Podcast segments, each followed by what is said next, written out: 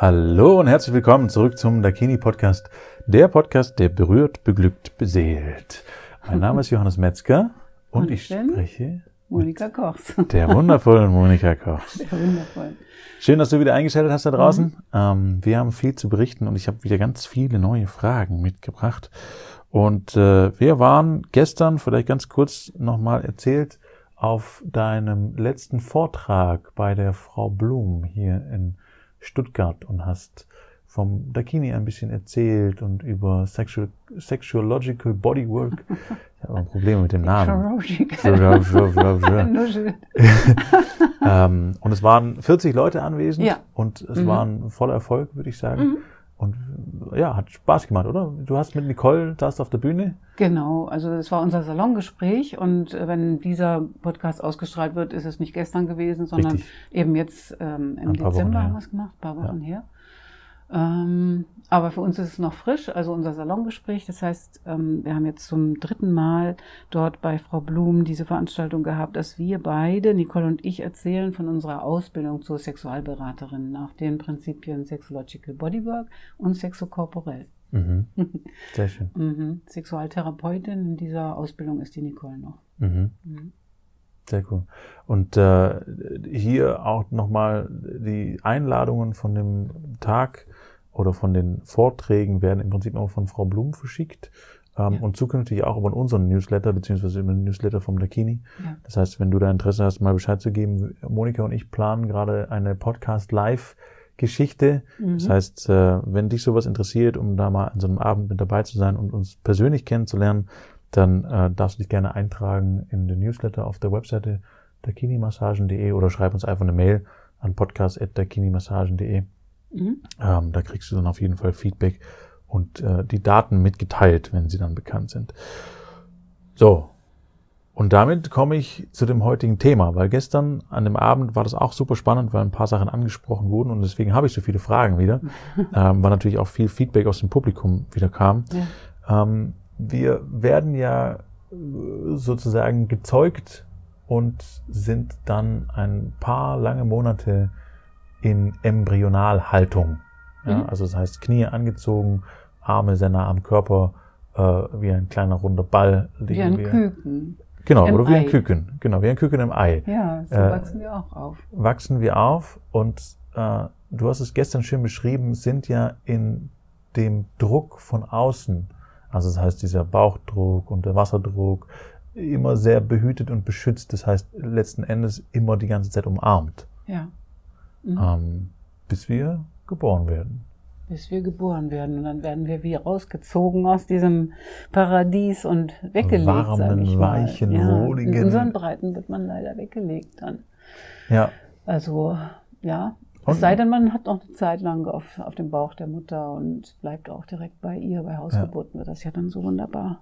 ja. Das heißt, das, das, was du propagieren würdest, wäre tatsächlich zu sagen, okay, von einem warmen, wohligen, ich werde die ganze Zeit genährt, tatsächlich hin zu einem wieder warmen, wohligen, ich werde genährt. Also auf Genau. die Brust, auf den Bauch. Ja, und zu auch zu zusammengehalten halten. sozusagen, bei den Ja. Händen gehalten. Das kann ja auch der Vater sein, Ja. muss ja nicht die Mutter sein. ja, und ich glaube, die Mutter ist relativ wichtig, weil Mhm. ähm, das vom Geruch her Ja. und von dem äh, Brustfinden ganz wichtig ja, ist, und, das, und die Stimme und Mhm. alles das passt ja zunächst mal. bekannter ist. Absolut.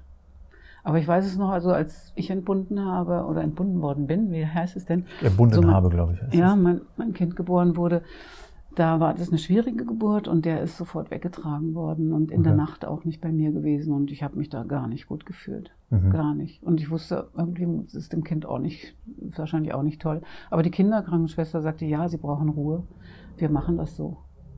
Ah, Und dann ist das Kind im anderen Zimmer gewesen und es war wirklich wie so eine, ja, körperlich, physisch und auch psychische Trennung. Also okay. furchtbar eigentlich. Also ich Ja. habe mich ganz schlecht gefühlt in dieser Nacht, konnte auch nicht schlafen.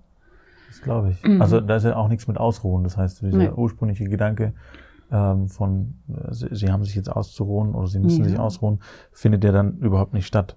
Eben. Also ich glaube auch, dass es was super Wichtiges ist und das, was eben gestern bei dem Abend noch erzählt Mhm. wurde, ist eine Erfahrung von einem, einem Besucher, der gesagt hat, dass er ähm, viel Kontakt mit Alzheimer-Patienten hat und äh, mit anderen degenerativen Erkrankungen im Alter. ja.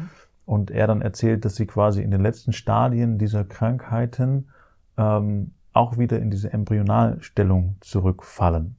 Also das sich heißt, so zusammenkrümmen. genau, sozusagen. sich wieder Mhm. zusammenkrümmen und quasi wieder in eine in eine behütete Haltung gehen. Ja, Was ja auch oft viele Menschen machen bei, bei starkem Schmerz oder Trauer oder sowas in die Richtung. einige sich dann, schlafen ja auch so. Ja, Mhm. oder schlafen so, auf richtig, der Seite genau. und so zusammengekrümmt. Mhm. Und äh, das, warum ich das alles erzähle und äh, wieso wir das quasi mit den Podcast reinsetzen, ist für, für uns oder für mich so ein Stück weit die, die Beweisführung in Anführungsstrichen, dass ein Halten, ein Drücken, ein in dieser embryonalen Haltung zu sein, ein wichtiges Lebenselixier ist, weil wir scheinbar so in die Richtung oft gehen, also Ja. gehen im Sinne von sterben, Mhm. als auch so auf diese Welt kommen, im Sinne von, wir sind in diese Haltung gedrückt, warm, Mhm. immer bei einem, sogar in einem Menschen, ja, Mhm.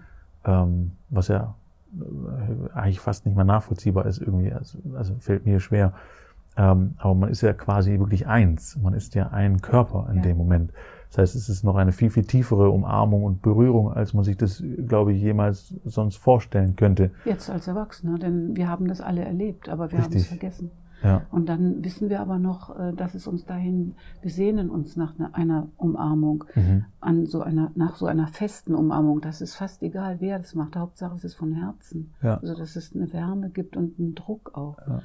Ja, vor allen Dingen auch Tiefenumarmung, also dieses wirklich da tief reingehen. Also ich habe, Ja, wenn ich wenn ich Eva manchmal umarme, habe ich so Momente, da würde ich sie gerne noch mehr umarmen. ja. Also das heißt, wie als wenn ich keine Ahnung in sie reinsteigen will. Äh, Mhm. ich, es ist schwierig zu beschreiben. Habe ich auch mit meiner Tochter manchmal, dass ich quasi sie, sie drücke äh, und, und und knuddel und dann wirklich, das, ich glaube, da kommt auch dieser Begriff. Ich habe dich zum Fressen gern. So dieses Einverleiben, ja, ja. so dieses wirklich Eins Da werden, sein, eins werden. Mhm. ähm, sehr, sehr spannend. Und ich glaube, dass diese Sehnsucht, also ich glaube, ich persönlich glaube, dass wir aus einem Allseins entstanden sind. Mhm. Ja? Und ich glaube, das ist trotzdem, also deswegen der, ein, ein, ein Wunsch, den wir alle mit uns tragen. Ob Mhm. das jetzt bewusst ist oder nicht bewusst ist, Mhm. ist mal dahingestellt. Aber da kann quasi die Dakini-Massage ja auch ein, ich sage jetzt mal, wegweisender Schritt sein. Ja, weil es tatsächlich auch ein Element in unserer Massage ist, das gehalten werden. Mhm. Und ich erinnere mich auch gerade, wo du es erzählst, äh, an unseren Sohn. Also äh, als Baby hat er sich total gerne in so große Handtücher ein, einbinden lassen. Mhm. Und dann haben wir den so mit dem großen Handtuch so gehalten. Das hat ihn total gefreut immer. Ja. So sehr eng machen und im Handtuch halten. Und das, äh, so etwas findet in unserer Massage tatsächlich auch statt. Da haben wir eine Sequenz von fünf bis 20 Minuten, je nachdem, wie, wie der Bedarf da auch ist, ähm, Mhm. dass man wirklich mal zur Ruhe kommt und an einen Menschen anlehnt Ja. gefasst wird, gehalten wird. Ja. Mhm. Also es ist auch was, was ich gerne gemacht habe, früher als Kind nach dem Duschen, mich in so ein großes Handtuch einzurollen, zu wickeln Mhm. und äh, versucht die Wärme dann drin zu halten Mhm. und solche Sich Sachen. auch gleichzeitig zu verstecken. Also Mhm. ist ja auch ein Element in der Massage, dass man einfach mal weg ist von der Welt und wie versteckt, also mal so für sich sein darf. Für sich ist da ein guter Begriff, finde Ja. ich.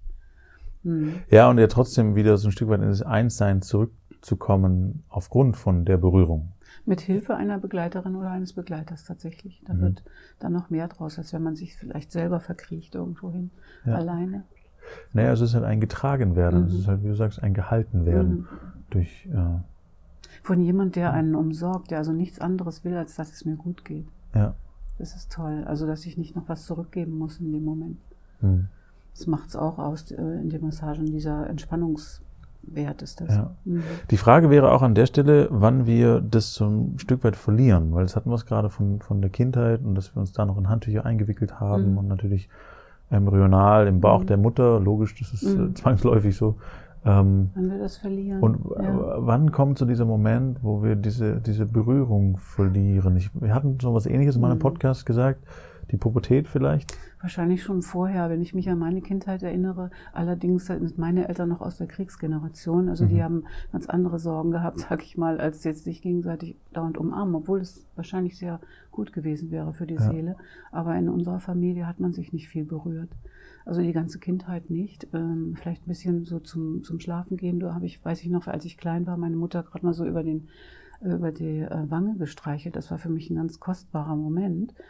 Und später dann, äh, wenn man, als ich in die Schule gekommen bin, diese Jahre sind mir äh, erinnerungsmäßig gar nicht mehr so da, aber ich glaube, es gab auch nicht viel Berührung. Und die Schule, da hat man ja dann so gesessen in Reihen mhm. und da hat man auch kaum so Sachen gemacht, dass man sich mal vielleicht im Kreis berührt hätte oder sowas, das, was wir jetzt im Tantra wieder aufleben lassen, ja. auch in den Gruppen, dass man sich berührt und mhm. umarmt. Das gab es damals gar nicht. Und mhm. dann kam die Pubertät, wo man sowieso, wo ich auch mich nochmal extra abgetrennt hatte von der Familie, weil ich in die Welt wollte und auch mich für Jungs interessiert hatte und so.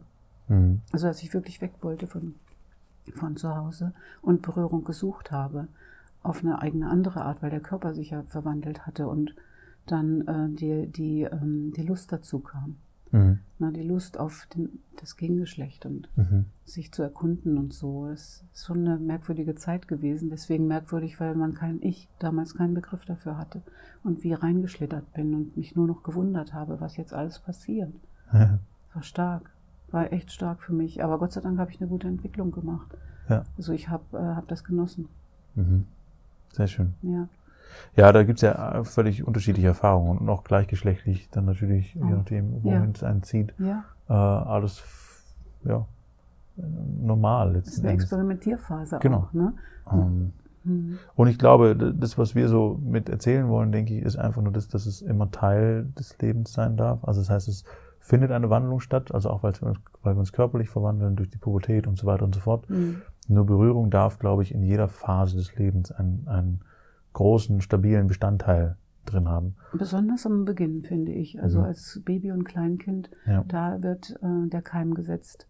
Mhm. Und bei der Gelegenheit wollte ich auch mal den, den Herrn äh, oder die Forschung von äh, Dr. Professor sogar, Pro Professor Bruno Müller-Erlinghausen erwähnen. Ich meine, der ist am Bodensee und der hat ein Buch geschrieben über Berührung.